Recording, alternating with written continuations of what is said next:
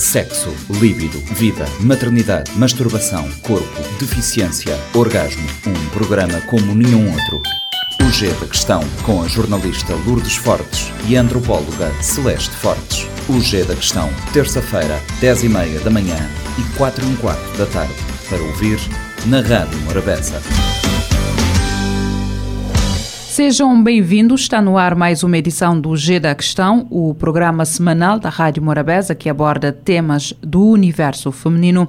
Continuamos a falar sobre mulheres na guerra. Temos como convidada Helena Ferro Gouveia, Helena que lançou recentemente o livro Mulheres na Guerra, e, como é habitual, contamos com a presença da antropóloga Celeste Fortes. Celeste, fazendo já um ponto com a semana passada, terminamos eh, o programa a abordar a questão da invisibilidade da presença feminina em zonas de conflito. É, a Helena tocou numa dimensão também que eu ia trazer que pouca gente fala, mas que é que é, que é, que é interessante mostrar essas contradições. Né?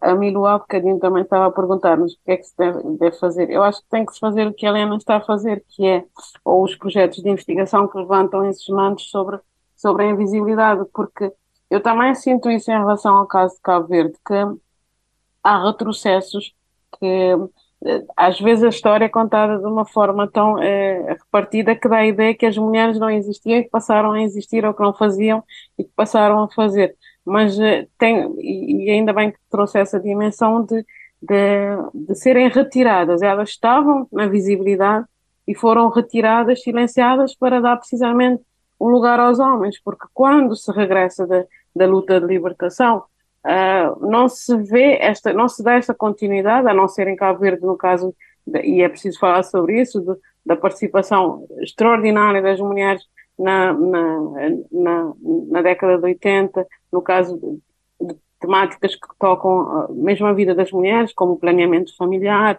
as doenças femininas, eh, chamadas na altura, a construção da organização das mulheres de Cabo Verde, mas tirando isso, não se vê as mulheres. Então, nós fomos construindo esses, esses, essas quatro décadas, quase cinco décadas de história, à volta da ideia de que elas não estiveram lá, mas elas estiveram lá. Só que no regresso, e é preciso fazer este trabalho que a Helena está a fazer, de, de contar o regresso, né? no regresso da, da luta de libertação, elas quase que foram desconvidadas, digamos assim. E, e temos uma temos uma geração, particularmente dos, dos, mais jovens, a pensar, ah, as mulheres não, não, não fizeram a guerra, ou não estiveram na guerra, ou não tiveram um papel importante. Então a Milo estava a perguntar, eu acho que nós temos é que fazer esse trabalho de reescrever a história, de contar a história, até porque há uma geração que vai ficando mais, eh, mais eh, com mais idade e vamos perdendo estes testemunhos, mas também trouxe uma dimensão que eu acho que é muito importante, essa dimensão da pacificação e eu, uh, o Amílcar Cabral falava muito disso, né? Do papel das mulheres, das, das mulheres nestes campos, no campo de batalha, mas também nesse papel de pacificadoras e de, e de cuidadoras mesmo no contexto da guerra, mas não, nós não nos lembramos disso também, de que as mulheres têm esse papel fundamental. Mas eu queria trazer também essa outra dimensão, não sei se já posso, Milu, que é essa dimensão de, de, de, usarmos, de se usar, digamos assim, as mulheres como armas eh, de guerra e como eh, na antropologia costumamos chamar de, de, de, mulheres que são usadas para, para vingar, digamos assim, eh, uma outra aldeia. As mulheres são roubadas, as mulheres são.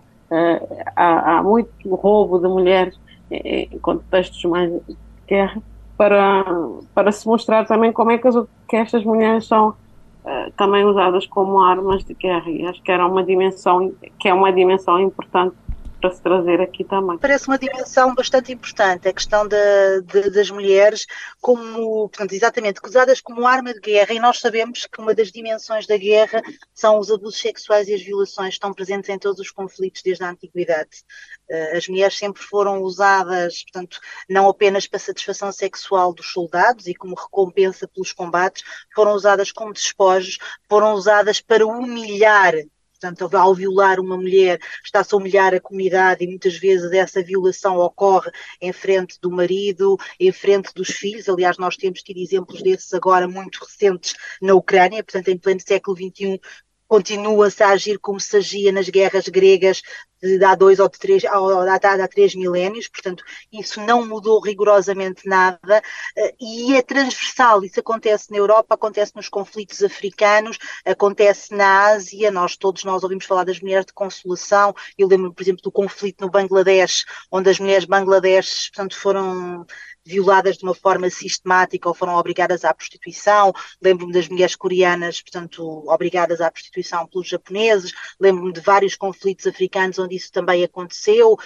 Acontece agora na, na guerra da, Ucrânia, aconteceu na Bósnia, onde havia, portanto, campos de violação, onde as mulheres eram retidas, eram engravidadas para que delas nascesse, portanto, o filho do agressor, que é das coisas mais violentas que que se pode, que se pode fazer a um, a um ser humano, além da violação em si, é gerar um filho fruto de, de um agressor que coloca aí tantas mulheres perante um dilema, ou ter ou não ter o filho, amar ou não amar o filho, porque isto, esta também é uma das dimensões das guerras, e nós assistimos em muitos conflitos que as mulheres violadas, estou-me a lembrar, por exemplo, do caso do Ruanda, porque houve o genocídio, mas depois do genocídio houve algo que se fala muito menos, que foi a violação maciça. Depois de, de se terem cansado de matar, quase todas as mulheres ruandesas, uh, portanto, foram, foram violadas. E dessas violações nasceram muitas crianças, crianças essas que algumas foram amadas, porque as mães conseguiram e ninguém as pode criticar, conseguiram fazê-lo, mas muitas delas foram abandonadas, porque depois não se fala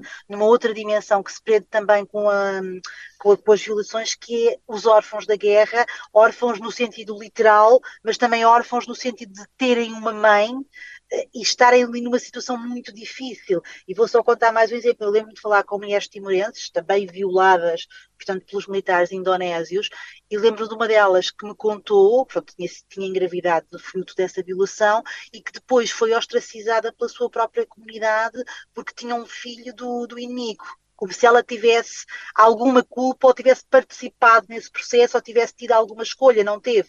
E esta é uma dimensão que muitas vezes não é abordada, não é falada, não é refletida, porque é uma, pronto, é muito incómodo, é muito duro, mas tem de ser falado, porque as mulheres não podem continuar, eh, ou o corpo de mulher não pode ser, continuar a ser encarado como um despojo de guerra em que, que o vencedor ou o mais forte usa a seu bel prazer. Tocamos aqui em pontos importantes. Mulheres, as mulheres uh, como sendo das as primeiras vítimas da guerra e o facto também de elas estarem subrepresentadas uh, nos esforços uh, de paz.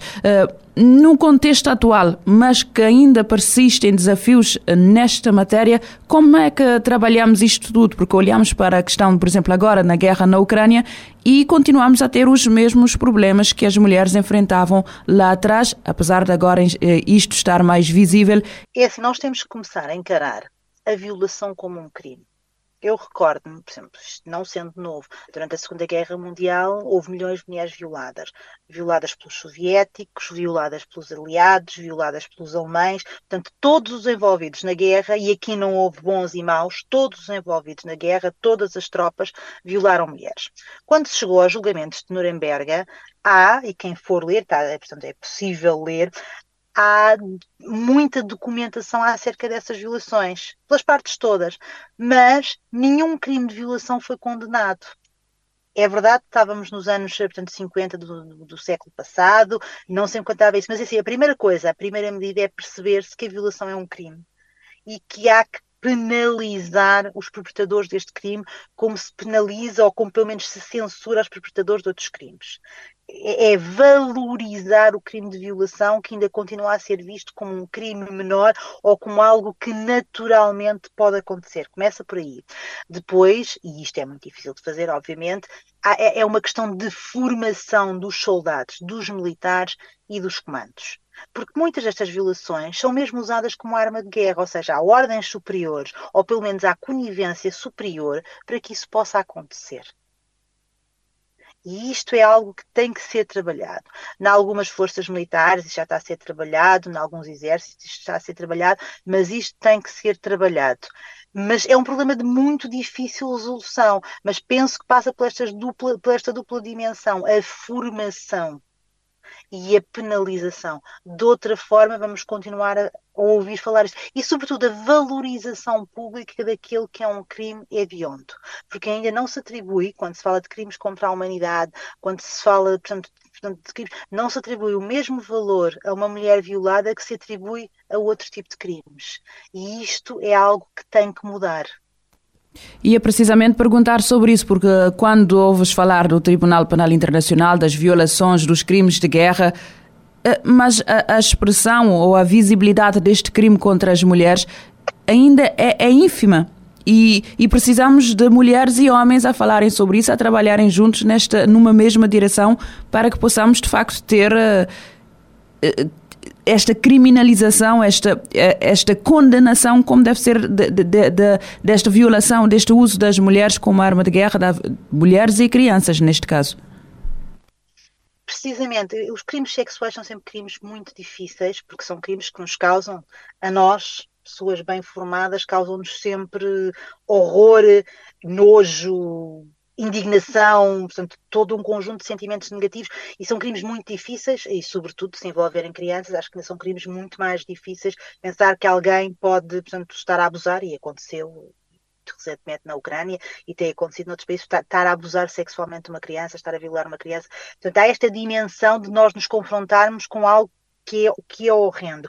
Mas depois também há, e sobretudo no caso das, das mulheres, há a desvalorização ainda, embora talvez de uma forma cada vez mais inconsciente e não consciente, não acredito que se desvalorize de forma consciente, mas inconsciente, deste crime de violação, porque se normalizou que o corpo da mulher é algo que pode ser usufruído, é, é como se fosse um bem público, não o sendo. Eu estou aqui a, a caricaturar, estou aqui a exagerar, mas ainda há um pouco essa percepção.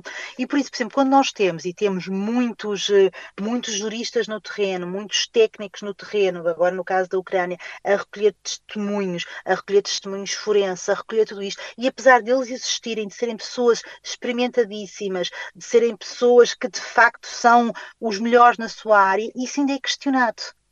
É extraordinário como é que o crime de violação continua a ser questionado. E, portanto, aqui, há aqui um trabalho que nós temos, nós, e estou a falar contigo nós, digo nós, sociedade, que ainda temos que fazer. Esta, é, é... Uma, uma violação é uma coisa, é um ato horrendo e usado de forma sistemática, como foi e como está a acontecer, e portanto e continua a acontecer em vários terrenos de guerra, portanto, e isto tem que ser realmente tematizar e tem que haver homens. E aqui eu acho importante a construção de alianças com homens, e isto é algo que não cabe só às mulheres. A defesa dos direitos das mulheres, que são direitos humanos, e o secretário-geral das Nações Unidas está sempre a dizê-lo, cabe aos homens. Não cabe só às mulheres falar contra este tipo de crimes, cabe aos homens fazê-lo, até porque os perpetradores, na sua esmagadora maioria, são homens. E mesmo, vou só trazer aqui uma, uma, uma, nota à margem, mesmo quando as vítimas são homens, porque nós sabemos que numa ínfima parte, em alguns conflitos, os homens também são violados, visando humilhá-los e humilhar a comunidade, mesmo quando os homens são violados, os perpetradores, os criminosos, os agressores continuam a ser homens. Portanto, há que fazer aqui uma chamada de atenção aos homens, há que trazê-los a esta questão e há que pô-los a falar sobre esta questão e pô-los a falar sobre esta masculinidade tóxica e sobre este uso da força sobre o corpo da mulher. É, é esta questão que eu também queria um, trazer para aqui, Helena e, e Milu, que é a questão de eu vejo sempre aqui muitas contradições, porque ao mesmo tempo que as, vejamos, as mulheres são usadas como armas de guerra, há muitas violações, como se os nossos corpos fossem públicos, né? se, se pertencessem a toda a gente e não tivéssemos a liberdade, e, e em causa a nossa liberdade, né? porque nós não temos a liberdade de decidirmos sobre os nossos próprios corpos, que é uma dimensão que nós estamos sempre aqui a falar no G da questão. E ao mesmo tempo essa questão de para os homens construírem as suas masculinidades, e no contexto da guerra vê-se muito isso, essa masculinidade tóxica, para eles construírem as suas masculinidades, têm que violar as, eh, as mulheres, particularmente as mulheres do, do outro grupo, também é uma forma de humilhação, como disse, como disse a Helena. Eu acho que passa muito por isso também, de nós, de nós construir. Eu, eu costumo dizer que enquanto nós não desconstruirmos essas masculinidades tóxicas, também não teremos um, um verdadeiro uh, feminismo a vencer em, em, todas as frentes, porque eu vejo que é muito, tem muito a ver com isso, ainda bem que a Helena trouxe essa dimensão dessa, da masculinidade, de, da, da forma como na guerra particularmente vemos muito o efeito disso, dos efeitos negativos da construção de uma masculinidade muito tóxica, muito uh, agressiva e que só consegue vencer porque usa o corpo uh, da mulher, que neste caso é, é, de todos, né? Muito interessante fazer essa, essa interligação. Eu penso que nesta questão, como noutras questões, o conhecimento é aquilo que nos ajuda uh, a ultrapassar preconceitos, barreiras, tudo. Portanto, conhecer, é ir descobrir estas, estas histórias destas mulheres, foi o que eu contei no meu livro, porque havia muito pouco, aliás, acho que em português não há nada sobre mulheres na, na guerra. Portanto, conhecer, ou quase nada, conhecer estas histórias, conhecer estas mulheres, conhecer as suas histórias, não eram anjos, não eram perfeitas, tinham, tinham defeitos como os homens têm, portanto, os nossos heróis no masculino também não, não, são, não são santos, têm imperfeições. É conhecer estas mulheres, o papel determinante que tiveram. Eu, por exemplo, também falo, nós não, não tivemos aqui tempo de falar, mas também falo nas espias. Na Segunda Guerra Mundial, as espias mais bem-sucedidas e que levaram à, à vitória aliada foram mulheres. O espião mais procurado pela Gestapo alemã era Virginia Hall, uma mulher que depois foi para a CIA. A história dela só foi conhecida em 2017. 2017. E era a mulher que conduziu as operações em França, que organizou a resistência francesa, que permitiu fazer ali uma série de operações militares bem-sucedidas e ninguém conhecia a sua história. Portanto, eu digo sempre: o conhecimento, a educação é sempre a nossa arma contra o preconceito, contra a ignorância e contra as ideias feitas. Exatamente, e mostrar que as mulheres, esta presença das mulheres, as mulheres podem ter eh, esta guerra na Ucrânia, nos ajuda a perceber também eh, esta presença, esta multidimensão da presença das mulheres na guerra. Agora estamos a viver isso e com mais conhecimento conseguimos olhar para esta, estas nuances. Exatamente. O que as mulheres estão a fazer na guerra da Ucrânia é exatamente a mesma coisa que, que os homens estão a fazer na guerra da Ucrânia. Estão a pegar em armas da mesma forma, com a mesma coragem, com a mesma valentia, certamente com os mesmos medos, com as mesmas ansiedades de qualquer homem e estão a lutar por aquilo que acreditam ser a sua liberdade, a sua soberania, por terem direito a viverem como escolherem. E, portanto, parece-me que aqui não há diferença absolutamente nenhuma. E se há algo que a guerra da Ucrânia veio mostrar, é que as mulheres são exatamente iguais aos homens, têm as mesmas competências, conseguem fazer exatamente a mesma coisa que os homens e, portanto, a guerra é uma dimensão onde as mulheres são naturais também. Eh, durante muito tempo, uh, e ainda hoje uh, diz-se isso, embora. Uh, é um preconceito de que as mulheres são ou estão limitadas. A condição de ser mulher já para muitos por si é uma limitação. Já estamos a conseguir quebrar esta, este preconceito, esta barreira? São histórias, as mulheres têm exatamente as mesmas capacidades que os homens. Uma das, eu fiz o meu mestrado na Academia Militar e fiz em liderança feminina nas Forças Armadas. E uma das coisas que eu investiguei foi precisamente as mulheres nas Forças Especiais, porque havia aquela ideia que as mulheres não eram capazes. Mentira! Há muitos homens, nós formos ver, que não são capazes de entrar para as forças especiais. Mas há um grupo pequeno de mulheres tão competente como os homens para entrar para as forças especiais. Portanto, aqui estamos a falar de igualdade. Essa ideia de que as mulheres não são capazes são, são preconceitos, são ideias pré-concebidas, são ideias que até dão um jeito a alguns homens que se sentem ameaçados pelas mulheres. Portanto, há mulheres capazes como há homens capazes. Nós devemos inverter o discurso. Se as mulheres não são capazes, exemplo, pensando nas forças especiais, também há muitos homens, mesmo militares, que não conseguem cumprir os critérios que são necessários para se chegar a uma força especial. E, portanto, eu acho que temos sempre que desconstruir isso. Agora, elas são capazes, elas foram pioneiras em muitas coisas, elas são tão paraquedistas como eles, são tão snipers como eles, são tão condutoras de carros de combates como eles, são tão capazes de pilotar um helicóptero ou pilotar um caça como eles. Aliás, basta vermos um dos países onde isso está muito enraizado e que é um país desenvolvido. É a Finlândia, por exemplo, ou Israel, por exemplo, onde as mulheres fazem exatamente, prestam o mesmo serviço militar obrigatório que os homens, fazem as mesmas provas que os homens e não há um israelita que se atreva a dizer ela é menos que eu. Não, não diz. Portanto, isto, nós temos aqui que fazer este trabalho pedagógico de desconstruir. E falo-ão, as mulheres se o quiserem fazer. É óbvio que o facto de uma mulher ser capaz ou de ser exatamente igual a um homem não significa que ela queira fazer essa escolha. Pois há aqui a questão das escolhas. Mas as, as escolhas só se põem quando há a liberdade para as fazer. E nós ainda estamos longe de ter a liberdade plena para fazermos as escolhas que entendemos. E isso passa pela, pela continuidade de preconceitos, que, de barreiras que continuam a ser colocados às mulheres. E com isto terminamos esta edição do G da Questão. Voltamos na próxima semana. Até lá. Sexo, líbido, vida, maternidade, masturbação, corpo, deficiência, orgasmo. Um programa como nenhum outro. O G da Questão, com a jornalista Lourdes Fortes e a antropóloga Celeste Fortes. O G da Questão, terça-feira, 10 e meia da manhã e 4 e um quarto da tarde. Para ouvir na Rádio Morabeza. Este programa está disponível em formato podcast no Spotify e em radiomorabeza.cv.